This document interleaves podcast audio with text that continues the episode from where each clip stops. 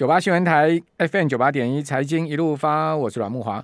我个人觉得啦，好任何一个执政者，好，任何一个政府啊，一定要懂得股票，一定要懂得股市，一定要懂得金融市场它所谓运作的法则。好，因为呢，这个金融市场它关系到太多人的财富。太多人的生气，以及呢，呃，内外需的一个情况，哦，公司的集资啦也好啦，或者说个人财富的这个在里面的消长也好，它其实关系非常的大。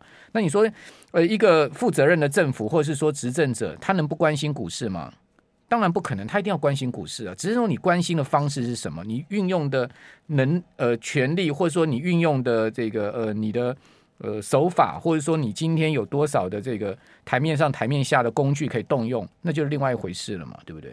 好，我们来请教淡江大学财务金融学系的段昌文老师。段老师你好，哎，木华好，还有听众朋友大啊，大家好。段老师，你说这个执政者能不管股票市场吗？他一定管啊，他嘴巴可以不讲，是，但他心中一定要有股市。当然了。所以有很多人都认为说，哎，这个幕后的那一只黑手的话，在经济学上面是尽量不要出了。但是这种股市啊，是是所谓的经济的领先指标啊。那当然，执政者一定要去护这个股市的盘的哦。那如果不护的话，大家对经济的前景的话，恐怕这个堪忧的话，那他不进场，那谁要进场啊？我们就讲美国好了，美国是全世界最大的资本市场嘛，对不对？你说白宫。美国总统有没有在关心股市？川普执政四四年了，啊，动不动就拿股市来做说嘴嘛，对不对？对啊。你看我执政这个 S M P 五百指数涨了多少多少，对不对？哦，就拿它当它当成它的政绩嘛。那你说美国联准会难道他在做任何货币政策的同时，他没有去思考到股票市场吗？绝对会有啊。对呀，啊，这一定会有的嘛。货币一定是影响股市嘛。那股市又是领先指标，那领先指标又是经济的表征。所以，如果股市不好，那经济未来堪忧的话，这个啊政府的一个执政的情况就会被人家怀疑啊。对啊，我们我们这样讲哈，我们现在这个，我们现在我们广播电，我们广播跟直播同时在进行。我们这边有四个人，我们四个人都有股票啊，对不对？哪一个人没股票啊？我们小编也有股票，我们音控也有股票，段老师也有股票，我也有股票，谁没股票啊？谁不关心股市啊？是。那你说执政者？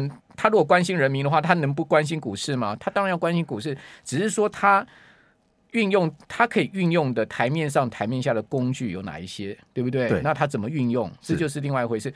好，那不，我们今天不是要谈这个话题，我们今天是要来谈一个很重要的话题，就是说，因为现在这个金融股的这个股东人数创新高嘛，对不对？对，那代表很多人封金融股。那今年讲实在的，金融股，如果你一路的买金融股，也是买对了哈，因为大盘是。弱势的一个情况，但是金融只是一路创新高，是的，是啊，没错、啊，对不对？好，段老师，所以这个升息是对金融股的绝对保障吗？但是我们可以看到，事实上好像也不然。你去看一下这个呃，所有挂牌的金融股，今年前几个月他们其实获利是衰退的，大部分的是获利是衰退，很少获利增长，没有几家获利增长。那那升息下面，照理来讲，他们获利不是应该增长吗？怎么是衰退？还是说呢，升息还没有好到他们呢？就是升息的话是这样子的，有很多人认为说，呃，如果升息的话，放款利率会上升，但是存款利率也相对会上升嘛。那如果上升的幅度，这个价差啊，会在下跌的时候会缩窄，那上升的时候会扩张，所以这个 spread 啊。通常是这样子，就是 spread 如果是在所谓的这个呃上升的循环阶阶段的话，这个价差会是慢慢的、逐渐的在扩张，下跌的时期是会缩窄，所以缩窄的话，变成说会对这个银行业者造成冲击啊。但是依照目前来看的话，这个是一个升息循环。那升息循环的话，在银行来看的话，就是我放款的利率上升的幅度应该会。大于所谓的存款利率上升的幅度，所以因此银行在啊、呃、放款，如果说它的金额是占整个资产的百分比是越大的话，呃，似乎都是看好的，嗯。啊、呃，也就是说，它放款如果说呃对呃利率的敏感程度的话是大于存款的话，那基本上这家银行未来的收益可能都会是上升的，对，就。这个就要第一个要看一个很重要的指标，就是它的放款占它的这个整个呃资产的资产的规模嘛。对对对。另外，我有听到一个就是说法，就是说呃那个银行海外业务比重高的，今年也很吃香，因为今年是美元升值。对对。好，所以呢，这个美元升值的话，呃，银行海外业务比重高的哈，对这家公司的这家银行的获利会比较明显的增长，这也合理吗？这这个也蛮合理的啦。但是因为呃，毕竟握有外汇的这些银行的话，大家都看好了就是，比方说就是兆丰银行跟台湾银行啊，兆丰都涨到四十块啊，是啊，就一路涨。还有上海商银啊，所以我们看，比方说今年以来啊，这个啊涨幅最高的是台企银啊。那为什么台企银会这么夯啊？其实啊，我们在上个月应该就有看过几则报道啊，有人是在讲是说台企银传统的贷款业务啊。是占它的资产呢，是最高的，就是台企银哦，二八三四跟王道银行啊。但是如果说我们用这两档银行啊资产负债表的情况来看的话哈，其实我们可以看第二页哈。那第二页，如果我们依照比方说呃这个用王道银行跟台企银的情况来去看它目前。呃，资产负债表的几则情况的话哦，我们可以看到啊，例如说它的资产负债表并没有说表现的非常好啊，哦，那反而我认为啊，这个金城银行啊，嗯，为什么它的股价今年以来啊是负的啊？但是当然是没有跌的。金金城银行最主要，人家就是说它因为它是操作债券嘛。是，但是哈，如果说我们用比方说，债券今年不好啊，对，债券当然今年是比较不好，但是如果说我们用呃这个净收益比哈，所谓的净收益比的话是呃，也就是说放款的利息收入减掉存款的利息收入，嗯，减完之后是净利息收入再除以放款的总金额，OK，那所以我们看起来金城银行是二点七一 percent，所以净收益。率越高越好，当然啦，也就是说，这个银行基本上啊，就是在赚利息的嘛。嗯，那都是在赚利息的话，是不是我们看到金城银行啊，在二零二一年整年度啊，它的净收益率的话是二点七一啊，是最高的嘛？是最高的嘞。那最高的，我们对应上它的股票啊，今年以来啊，呃，当然是不是足以反映去年的财报情况的话？这个金城银行似乎啊，这个在啊这个股价的表现上面呢、啊、是没有这么好啊。嗯、精诚银行今年股价没什么对没什么动，对，没什么动啊，就是负的嘛，嗯、就是负的呃零点九九，倒数第三。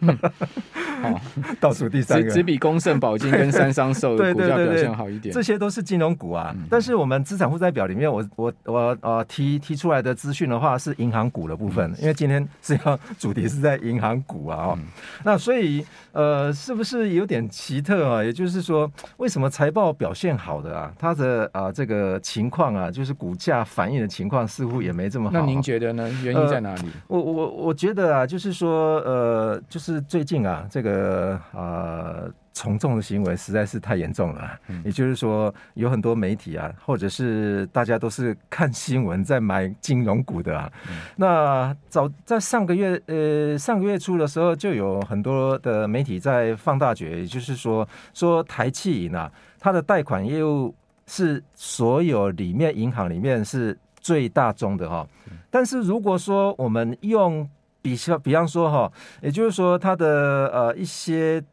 用贴现放款，或者是跟放款的金额占它所有的啊这个资产总总价值来看的话啊，目前报报载的哈，也就是台企银它的贴现跟放款是一点三兆，嗯，如果要高于一点三兆的银行，那也很多啊，例如说中信银是二点七兆，哎，嗯，那再来就是国泰世华银行是一点八兆。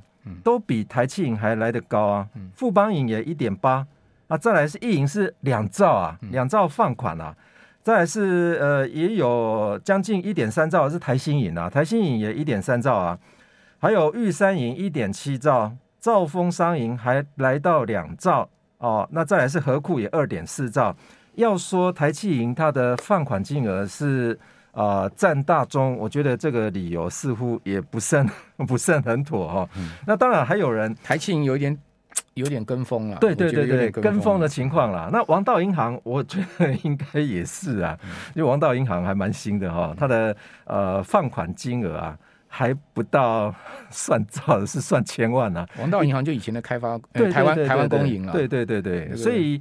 它的放款金额是一千七百二十七亿啊，所以还不到兆啊，所以为什么它主要是投资银行嘛？对对对，它是那个 iBank。是啊，那当然它的净利息收益的话，基本上也没有所谓的金城银行来的这么漂亮啊。对。那如果说我们可以来看，呃，这个存放比的话，哈，也就是一块钱的放款。占它的这个呃存款的比重，也就是说拿存款去做放款的动作放大决的话，现在最高的那就是金城银行哎，那金城银行来到八十二点八八啊，就是呃十二月份的财报哈，反而我们看到，比方说像呃类似刚刚所讲的呃，比方说王道银行才六十六点八一 percent 啊，那台新银呃。也就是说，刚刚的那个，呃，我们讲的那个台企银啊，台企银才七七成五哦，七成五七七十五点九四啊，所以从财报来看起来，台企银这个股价有点高，有点高估了，应该这样讲。我觉得高高估太多，今年就涨了三成三成多哎、欸嗯，所以今年涨最多就台企银啊，是啊，它是所有金融股里面，它去年 EPS 才零点七五元。对。那金城银行去年 EPS 是五块八，是。哦，但是我觉得金城银行最大一个问题就是它，它去年第四季是亏损的，它它原来前三季的 EPS 是六点零九哦，就第四季亏损这个变成五块八，可能这点事情让它这个股价最近表现的很吃亏。哦、对我我觉得如果说用殖利率来看的话啊，如果以殖利率来看的话，大家有没有看到这个？这个殖利率，那殖利率的部分，我们等一下再跟听众朋友报告。就是说，现阶段还能买金融股，还能再存吗？我们等一下请教这个段老师。九八新闻台 FM 九八点一财经一路发，我是阮木华。哦，金城银啊，因为他踩到两个地雷了。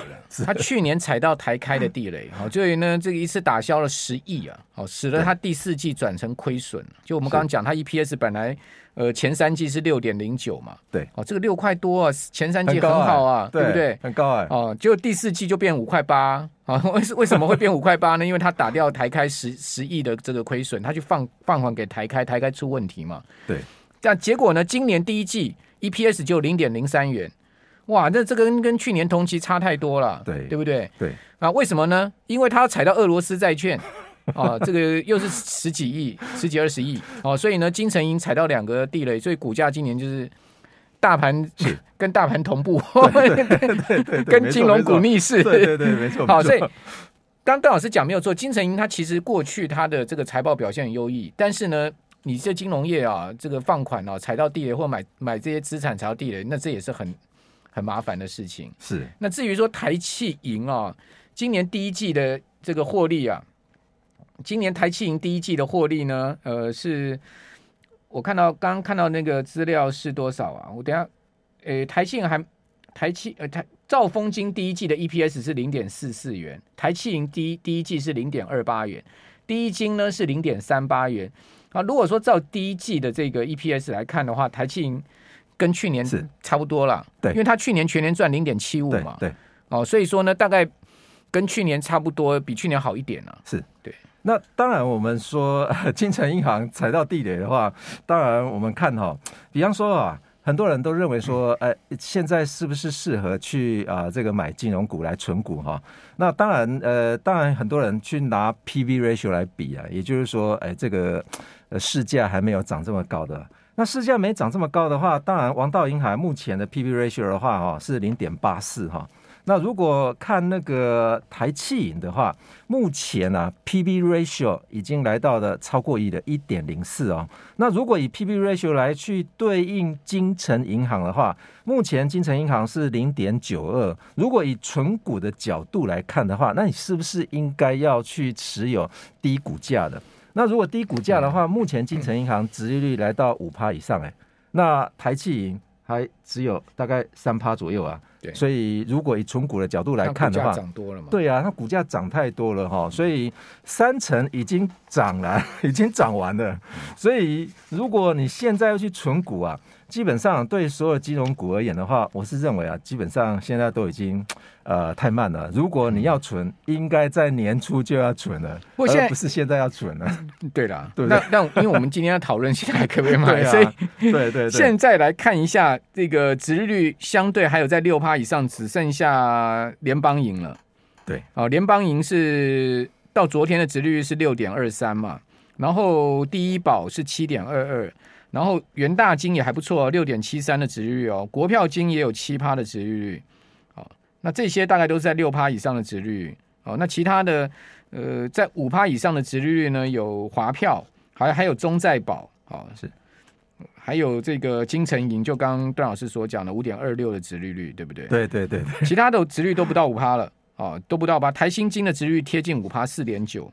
所以我们要存的话，是要存这个越高殖利率越好的嘛？像第一保有七趴哎，对，类类似的情况的话，当然也就是说，呃，不免来来看呢，保险业哈，或者是说证券业的这些金融股的话，其实应该在升息题材上面哈，我认为应该要避开了哈。也就是说，呃，你要去找纯银行股的，才有恐才有恐恐怕才会有面临到所谓的升息的这些优势啊。那如果你去这个挑一些，比方说里面有含保险业的，例如说，比方说像国泰的、富邦类似的这些保险业的，因为它现在目前是合并财务报表哈，所以呃，基本上我们看到的它的啊、呃、它的股价是都是净控的，嗯，所以这些整个金控对整个金控的部分反映到所有金控里面的行业哦。不过我觉得第一宝还不错啊，第一宝它去年赚了二点一四元。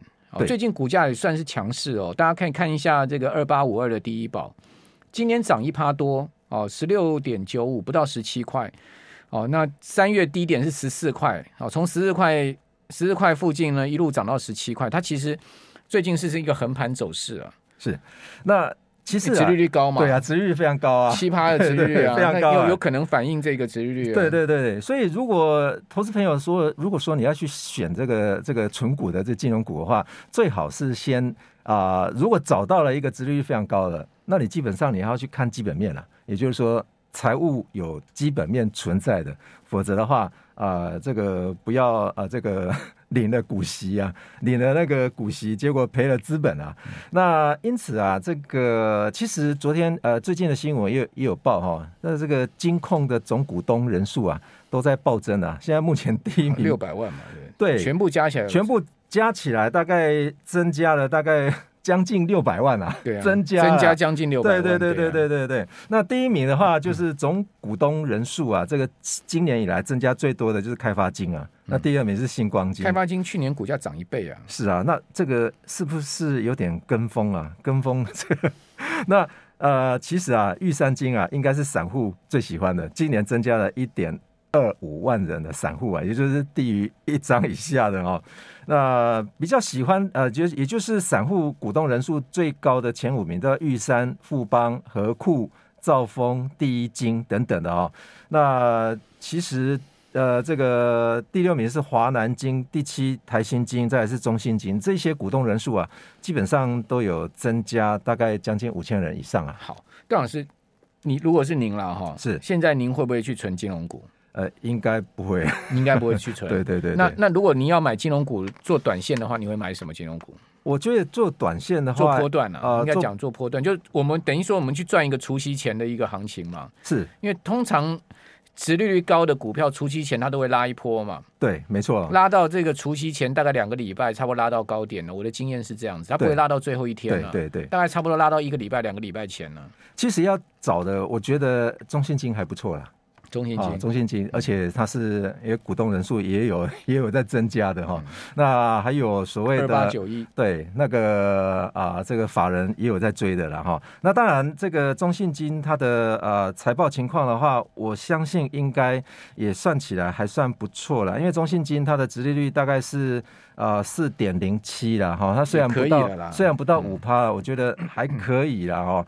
那当然，玉山金这一波大概呃呃，似乎好像也涨得太涨得太高了。嗯、那再来就是呃，其他的大概涨八八五的元大金呢？呃，元大金应该也不错哈。元大金，元大金呃，现在股价在二十六块九五，接近二十七块。好，三月低点是二十四块。哦，差不多涨也有也有这个从低点上也涨了一层哦。对，那我是认为台气银啊，基本上可能最好是不要再跟了，因为它已经涨 涨了将近快四成了。你再跟的话，会不会是最后一个哦，这个非常有可能了。但是问题是，如果说大家要要去存股的话，我建议是，如果升息循环，应该要啊、呃，最尽量是避开啊，就是反正就是选就是纯银行股的部分的，纯银行股可能比较保险一些些啦。我我我我个人是这样觉得啦，我我不知道我看法准不准，大家可以验证一下。我觉得这一波金融股的行情哈，会拉到大概应该会拉到，不管什么台积银这些，是应该会拉到个五六月了。绝对是的，因为升息循环不止啊，五六月之后他们进入到除夕了嘛，是除完息之后都不会填的啦。对，你不要傻傻觉得他们会去填息。对对对对，啊，给你至少给你拖个什么三个月半年，他都不会填息的。没错，当然啊，所以你你去参加除夕，对，我不是说所有金融股都是这样，我我自己个人是这样觉得了哈。你去参加除夕的话，你就是准备 准备那个给他摆 摆摆个三个月，至少半年嘛。当然，大大部分的投资朋友应该都知道说，他，反正就是搭这一波的升息循环啊，是赚价差啊。那你要去呃去补那个填息的一个空缺的话，我我相信可能也有啦，不是没有啦。当然这个是几率的问题哦。那大环境如果说不好的话，你要填息的几率恐怕也也是非常弱啊。